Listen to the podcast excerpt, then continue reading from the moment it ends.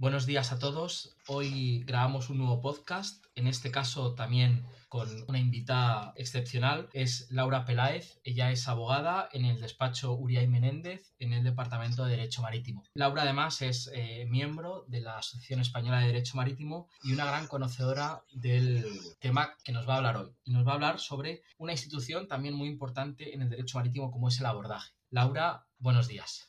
Buenos días, Juan Pablo, y muchas gracias por la presentación. Nada, un placer, cómo no. Bueno, pues agradecerte de nuevo el, que estés aquí, el que te prestes a, esta entrevista, que yo creo que están siendo unas entrevistas que a los alumnos y a todo aquel que está escuchando el podcast les están pareciendo muy interesante porque primero dejan de oírme a mí, en primer lugar, y en segundo lugar, pues que es un poco acercarles el, el ámbito del derecho marítimo y sobre todo de la práctica del derecho marítimo como sois vosotros los abogados, de una manera a todos ellos. Tengo aquí algunas preguntas que he preparado sobre, sobre la institución del abordaje y si quieres pues pasamos a ellas. Y la pregunta básica no puede ser otra que qué es el abordaje y dónde se regula.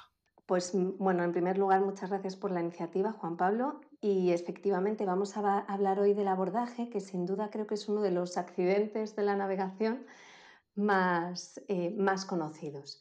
Hay que decir que la primera vez que se introdujo una definición de abordaje fue con la Ley de Navegación Marítima en 2014. No teníamos antes una definición de lo que era el abordaje. Así aparece regulado el abordaje en el artículo 339 de la Ley de Navegación Marítima. En, concreto, el abordaje se define como el choque en el que intervengan buques, embarcaciones o artefactos navales del que resulten daños para algunos de ellos o para las personas o las cosas. Eso es lo que dice el párrafo 2 del artículo 339. Claro, para acudir a una definición de lo que es un buque, una embarcación o un artefacto naval, ya tenemos que ir al artículo 56, 57 o 58 de la Ley de Navegación Marítima, que nos darán los requisitos, eh, pues atendiendo, por ejemplo, a la navegabilidad o no, a los metros de eslora, etc. Como decíamos, esta es la primera vez que se introduce una definición en nuestra legislación. Antes, en el Código de Comercio de 1885, que era donde se regulaba con anterioridad a la Ley de Navegación Marítima el abordaje, no había esta definición, al igual que tampoco la encontramos en el Convenio Internacional para la unificación de ciertas reglas en materia de abordaje, de septiembre, el 23 de septiembre de 1910, actualmente también de aplicación. La Ley de Navegación Marítima vino a suplir un vacío sin duda necesario, sobre todo porque es necesario delimitar las situaciones a las cuales vamos a aplicar ese régimen jurídico y por las especiales consecuencias que puede tener el abordaje. Hay que decir que si bien el artículo 339.2 exige un choque, que es lo que podemos entender más por una cuestión física, hay que decir que em, también eh, se puede producir un abordaje sin contacto. Así se desprende del párrafo tercero de ese mismo artículo 339, en el que se dice que los daños que un buque, una embarcación o un artefacto naval, según las definiciones de estos en la propia ley de navegación marítima, cause a otros sin contacto, como consecuencia de una maniobra incorrecta en la navegación, se regulan también por las normas contenidas en este capítulo. Y nos preguntaremos, por ejemplo, eh, o un ejemplo práctico de cómo se puede dar un abordaje sin contacto. Por ejemplo, los remolinos que pueden generarse por un desplazamiento de un buque al hacer una maniobra de forma negligente que causen daños eh, a otro buque. Es uno de los ejemplos que se pueden dar de un abordaje sin contacto. Y esta es, viene a ser la definición de la, de la Ley de Navegación Marítima de abordaje y en cuanto ya sea por choque o un abordaje sin contacto y en cuanto a la regulación, eh, nos remitimos a la Ley de Navegación Marítima los artículos 339 a 346. Ya en el propio artículo 339.1, eh, y este es el espíritu de la propia ley de navegación marítima que siempre se remite a normativa internacional, buscando esa unificación, sobre todo en un área como es el derecho marítimo, con un marcado carácter internacional, se remite ya al Convenio Internacional para la Unificación de ciertas reglas en materia de abordaje de 1910 que hemos mencionado antes y como luego hablaremos, eh, también hay normativa complementaria eh, que necesitamos eh, tener presente en materia de abordaje, como son el reglamento de 1972 para la prevención de abordajes, el reglamento RIPA, por ejemplo también el Convenio Internacional sobre competencia penal en materia de abordaje de 1952 y luego ya normativa complementaria como puede ser la Ley Orgánica del Poder Judicial en materia de competencia sobre las consecuencias penales o criminales, el Código Penal y sobre las consecuencias jurídico-patrimoniales, como ya hemos dicho, el Convenio de 1910, pero también la Ley Orgánica del Poder Judicial, como no, la Ley de Navegación Marítima. Y cuando se produce un abordaje, ¿qué es lo que hay que hacer? Es decir, ¿hay algún tipo de formalidad o, explícanos un poco qué hacer cuando se produce este choque, esta colisión de la que nos hablabas? Bueno, pues lo primero, entiendo que, bueno, un, abordaje, y más si es un abordaje por choque, incita a cierto caos eh, pues entre la tripulación, entre los pasajeros que pueda haber y es bastante desconcierto. En este sentido, antes de la Ley de Navegación Marítima, en, bajo el Código de Comercio de 1885, se exigía que el capitán elevara una protesta de abordaje. Y era tal este formalismo que lo tenía que hacer dentro de las 24 horas siguientes al abordaje tenía que presentar esa protesta o esa declaración ante la autoridad competente em, o, por ejemplo, se ocurría el abordaje en el extranjero ante el cónsul de España en el extranjero. ¿Cuál era la consecuencia de no presentar esta protesta de abordaje? Que no cabía iniciar una acción para resarcirse por los daños y perjuicios, ya que luego veremos que aquel que es culpable del abordaje tiene que indemnizar. Es decir, antes se exigía esta formalidad, esta protesta de abordaje, eh, como paso previo a poder reclamar una indemnización de daños y perjuicios. Si bien esta formalidad se ha eliminado de la ley de navegación marítima en el entendimiento que, como hemos dicho antes, eh, nos parece una medida demasiado exigente eh, para darse encima en ese corto periodo de tiempo ante un accidente que lleva eh, pues necesariamente un cierto caos y muchas veces es muy difícil de gestionar esa protesta. Hay que decir, es verdad, que en cierta medida el Tribunal Supremo, antes de la Ley de Navegación Marítima, había rebajado un poco esa exigencia de la protesta de, abordaje. Por ejemplo, había permitido que fuera el armador o el propietario del buque quien hiciera, hiciera esa declaración o protesta en vez del capitán. Pero bueno, es verdad que se contemplaba en el Código de Comercio la necesidad de hacerla.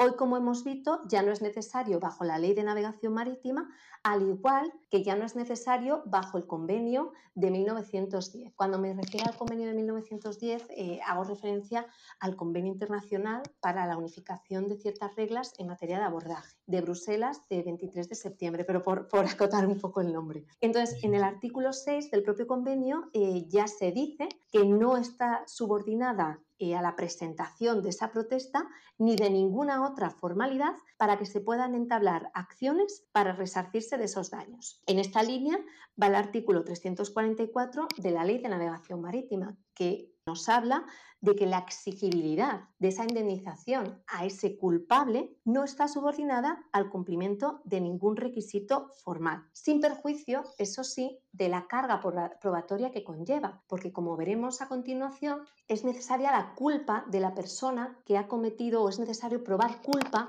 para que se derive una obligación de indemnizar. ¿Por qué se eliminó esta formalidad y cuáles son las consecuencias? Como hemos dicho, se eliminó para aportar una mayor flexibilidad a la hora de poder reclamar estos daños sin necesidad de que se cumpliera una burocracia tan tediosa que en algunos casos era difícil de cumplimentar. No obstante, el sentido que podía tener esa protesta que a pesar de que hoy no es necesaria, se puede seguir haciendo bajo el artículo 187 de la Ley de Navegación Marítima y que en todo caso sí que sería recomendable como prueba, por ejemplo, de cara a un juicio posterior. Pero con ello, con esta formalidad, lo que se intentaba evitar era que hubiera demandas de abordaje que no estuvieran fundamentadas o que fueran finalmente un fraude. Ahora es verdad que, bueno, pues... Eh, como se exige en todo caso esa culpa y esa carga probatoria de que se ha producido el abordaje por una negligencia, por una culpa de esa tripulación, del armador o de personas eh, dependientes, no es necesaria esta formalidad.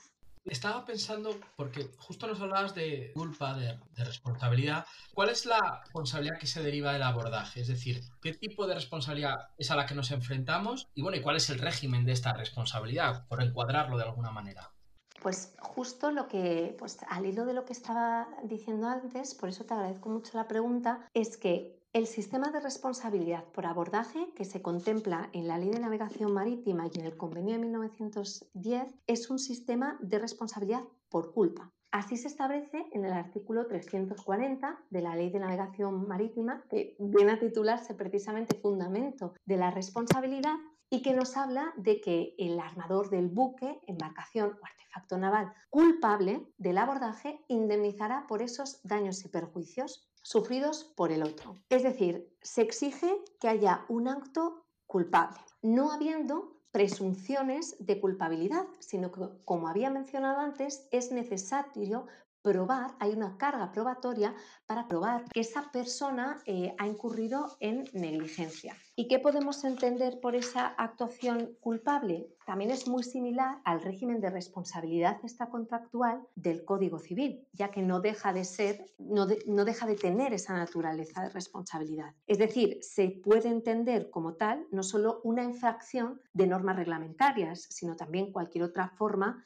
o norma de carácter complementario, incluidos usos locales eh, o de navegación, o falta de observancia de cualquier mm, norma marina de experiencia o que deba ser conocida. El convenio de 1910, de 1910, en su artículo 6.2, también recoge que no hay ningún tipo de presunción legal de culpa, es decir, siempre esa culpa debe ser probada. Hay que, esto es, es curioso y no quiero dejar de mencionarlo, que el artículo que la ley de navegación eh, marítima nos habla de el buque culpable. Así, por ejemplo, en el artículo, en el artículo 340, el armador del buque, embarcación o artefacto naval culpable, es decir, se personifica el buque o la embarcación o el artefacto naval como si ellos puedan ser culpables, pero bueno, ya sabemos que no es así. Con la doctrina ha venido a decir que con este, esta ficción, esta personificación, lo que el legislador pretende es no hacer un números clausus de personas eh, que puedan ah, responder de ese abordaje, sino que quede claro que la facultad por la que se responde es porque ese abordaje se produce en el ámbito de la gestión de la operación de tal manera que en esos casos dudosos en los que, en aquellos supuestos en el que se sabe que el abordaje se ha producido en la operación de un buque, pero no se sabe la persona culpable, de esta manera se intenta un poco abarcar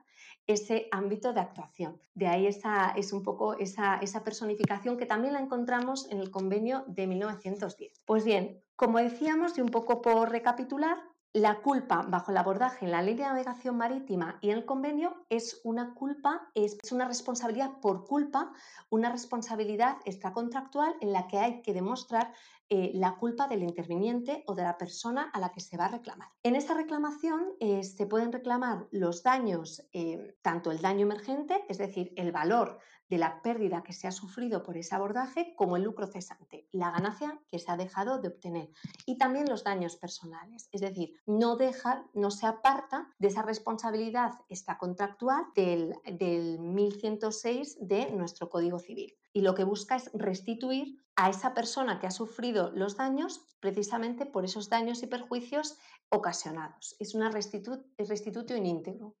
En cuanto al régimen de responsabilidad, una vez que hemos analizado la naturaleza de la responsabilidad y qué daños eh, se pueden reclamar, hay que decir, cómo no, que bajo la ley de navegación marítima solo cabe el abordaje culpable. También en el convenio de 1910. El artículo 2 del convenio de 1910 viene a hablar eh, de un abordaje fortuito.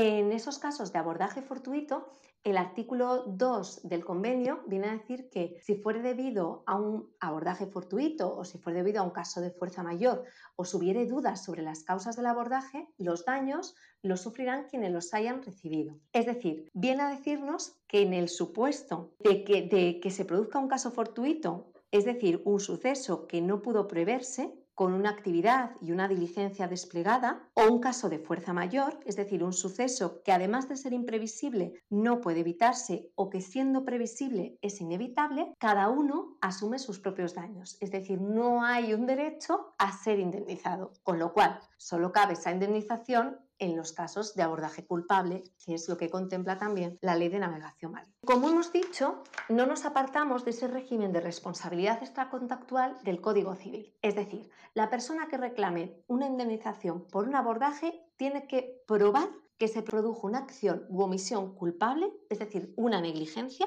que hay un resultado lesivo, ya hay una relación de causalidad entre esa acción o omisión culpable y ese resultado. Ahora bien, en un abordaje podemos encontrarnos con un abordaje unilateral o un abordaje por culpa común. En el caso de un abordaje unilateral, es decir, solo uno de los buques es el responsable, eh, la ley de navegación marítima mm, recoge una escueta regulación. De hecho, es el caso per se que regula la ley de navegación marítima en el artículo 340, párrafo primero. Es decir, el armador del buque, embarcación o artefacto naval culpable, uno solo, indemnizará por los daños y perjuicios sufridos por el otro, así como por las personas y las cosas a bordo del mismo y los causados fuera de ellos. El culpable indemnizará al otro de los daños sufridos por este último. Ahora bien, ¿qué ocurre en los casos de culpa común? Es decir, cuando eh, ambos buques, embarcaciones o artefactos navales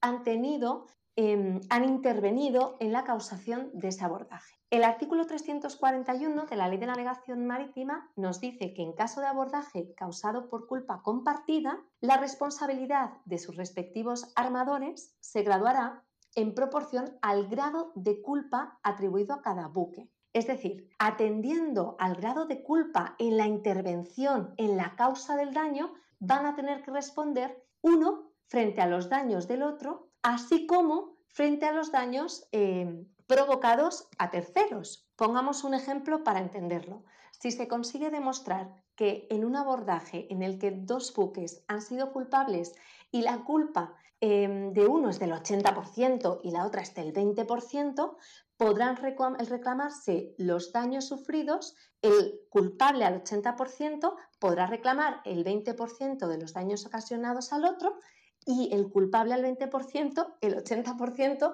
de los daños ocasionados a otro. Es muy lioso, pero no sé si se puede entender así, ¿vale? Mientras que los terceros, es decir, imaginemos, por ejemplo, pasajeros o los propietarios de la carga que iban en esos buques, pueden reclamar a ambos de forma solidaria. Eh, luego veremos que hay discrepancias respecto al convenio de 1910, pero en principio, bajo la ley de navegación marítima, pueden reclamar eh, a ambos buques de forma solidaria.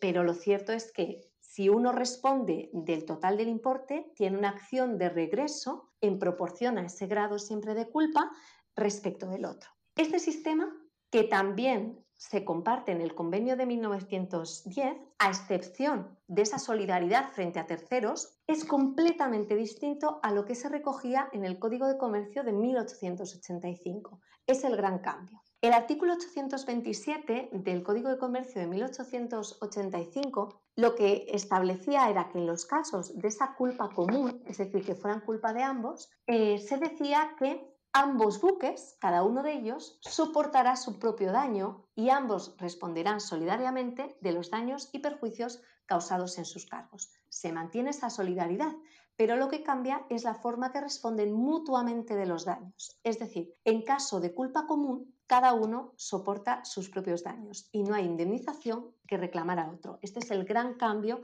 que se da en la ley de navegación marítima, también recogido en el convenio de 1910. Es decir, se busca que haya un equilibrio entre la culpabilidad y la reparación, que la cuantía eh, de la indemnización eh, pues sea gradual a ese porcentaje de culpa en la intervención o en la causación del abordaje. Es el artículo 4.2 del convenio el que regula esta culpa común. ¿Qué ocurre en los casos en los que no se puede esclarecer hablábamos antes de porcentajes, cuán culpables han sido en la causación de ese abordaje. Pues bien, la ley de la navegación marítima, también el convenio de 1910, dice que en el caso en el que las faltas de los buques sean equivalentes o no se puede esclarecer ese grado de culpabilidad, responden a partes iguales, de una forma muy, muy equitativa. En cuanto al ámbito de aplicación del convenio de 1910 y de la ley de navegación marítima, hay que decir que no es la atendiendo a la jurisprudencia del Tribunal Supremo, se aplicaría el convenio de 1910 en los casos en los que ese abordaje se produce entre buques extranjeros de pabellón de estados parte de ese convenio de 1910 o entre un buque español y otro extranjero nacional de un estado parte del convenio o entre buques nacionales de un estado parte con buques nacionales de un estado no parte pero que tengan, haya un principio de reciprocidad, es decir, que en ese Estado no parte del convenio se aplica en su legislación interna el mismo régimen de distribución de responsabilidades del que estamos hablando aquí. Así, en su contrario, se aplica la ley nacional cuando todas las partes implicadas son españolas, cuando es un abordaje en aguas españolas entre buques de estados no parte del convenio o entre un buque español y otro extranjero perteneciente a un Estado no parte del convenio que no haya ese régimen de reciprocidad. Por último, eh, y para por cerrar un poco todo el régimen de aplicación de, de, la normativa establecida tanto en la Ley de Navegación Marítima, el convenio de 1910, respecto del abordaje, hay que decir que el artículo 345 de la Ley de Navegación Marítima pretende que haya una unificación en cuanto al régimen que se aplica en materia de reclamaciones sobre el abordaje, de tal manera que lo que contempla es que todas las responsabilidades que puedan derivarse del abordaje, ya se exijan en un procedimiento civil, penal o administrativo, se rijan por esta normativa, con la excepción de que no se aplica a partes que estén vinculadas por un contrato de fletamento, pasaje o trabajo. Y bueno, esto es un poco el régimen, de, eh, el régimen jurídico y de responsabilidad del abordaje. Muchas gracias, Laura. Una pregunta. Has mencionado antes, durante, durante una de tus eh, respuestas, y has hablado del reglamento de prevención de, abordajes, el, RIPA. Cuéntanos un poco qué es esto y cómo, cómo aplica aquí. Pues el reglamento de prevención de abordajes de 1972 es una norma que siempre debe tenerse presente en materia de abordaje, porque son un conjunto de reglas que en la navegación marítima deben cumplirse precisamente para evitar este tipo de eh, accidentes marítimos. Entre otras, por ejemplo, eh, mantener una vigilancia eficaz o adecuada cuando se esté navegando, em, extremar esa vigilancia con distintos medios, eh, sobre todo en circunstancias que tengan una visibilidad restringida o con alta densidad de tráfico. Por ejemplo, uno de los lugares donde más abordaje se produce es el estrecho de Gibraltar. Hay que siempre navegar eh, bajo una velocidad de seguridad y luego hay cada una de las reglas específicas para cada una de las situaciones concretas. Por ejemplo, eh, si te alcanza un buque, si hay una situación de cruce, si hay una vuelta encontrada, mm, estas, este tipo de situaciones. Si tuviéramos más tiempo podríamos entrar en cada una de ellas, pero yo es un reglamento que por curiosidad sí que invito a consultar porque es muy llamativo, en él se pueden ver las maniobras y, la verdad es que es, entretenido de, ver. Muchas gracias, Laura. Oye, una, última pregunta ya y, a nivel ya muy práctico. Cuando, como abogada, cuando tenéis un, un, cliente y un cliente os llama y os dice, oye, he sufrido un abordaje, o bien lo ha sufrido él, o bien él ha sido el responsable del abordaje, y os llama a vosotros y os dice, ¿qué hago? ¿Qué le respondes al cliente? Pues bueno, lo primero y en línea con lo que, con lo que dijimos antes, eh, sería que mm, en la medida de lo posible, y dependiendo de si ese abordaje, eh, si se ha producido en España o se ha producido en el extranjero, hacer una protesta eh, de abordaje formal ante las autoridades competentes o ante el cónsul de España en el extranjero, porque aun no siendo necesaria, sí que en cierta medida puede servir como prueba de eh, cómo se ha producido precisamente ese, ese, abordaje. Y esto va en línea precisamente con las reglas RIPA, con el reglamento RIPA que hemos mencionado anteriormente. A continuación, también se podría, habría que analizar los daños. Es decir, esto es una actuación un poco inminente para probar lo que se ha producido, decir las condiciones y luego como vamos a tener ese derecho a resarcir por los daños, habría que ver cuál es el alcance. Además, en este sentido, se pueden pedir o se pueden poner en contacto pues, con distintos peritos para que, para que examinen esos daños. También se puede acudir a la Comisión Permanente de Investigaciones de, Accidentes e Incidentes Marítimos, que ellos cuando saben, es, es dependiente del Ministerio de Fomento, y cuando saben que ha ocurrido un accidente, van a poner todos los mecanismos en marcha para elaborar un informe en el que, y en estos casos, como es un informe, eh, se le suele dar bastante, bastante importancia en un futuro procedimiento judicial, ya que va a centrarse eh, precisamente en las causas técnicas que han producido ese accidente marítimo. Y luego también, eh, bueno, hay que añadir que aunque bajo la ley de navegación marítima eh, hay una carga probatoria, es verdad que existe el deber de, los, de las partes implicadas en un abordaje de tener que permitir a la otra parte examinar los daños que han ocurrido. Es decir, bajo esta previsión que está en el artículo 344.2 de la Ley de Navegación Marítima, que dice que las partes implicadas en un abordaje eh, deben facilitarse recíprocamente esa inspección de daños. Entonces, acudiendo a todos estos mecanismos, uno, para acreditar efectivamente que se ha producido el abordaje y en qué circunstancias, y dos, los daños, sería, eh, digamos, las primeras actuaciones a realizar en el caso de que nos contactara un cliente eh, por este tipo de accidente. Muchas gracias, Laura, por haber participado en este podcast, por haber estado con nosotros durante estos minutos y habernos explicado de manera tan concisa como lo has hecho el abordaje de un buque. Estaré encantado de que te pases por aquí en cualquier otro momento por este podcast porque creo que habrá oportunidades para seguir conversando sobre algunas de estas instituciones del derecho marítimo. Laura, muchísimas gracias. Pues muchísimas gracias Juan Pablo y vamos, yo, yo encantada de, de volver aquí. Muchas gracias también por la iniciativa.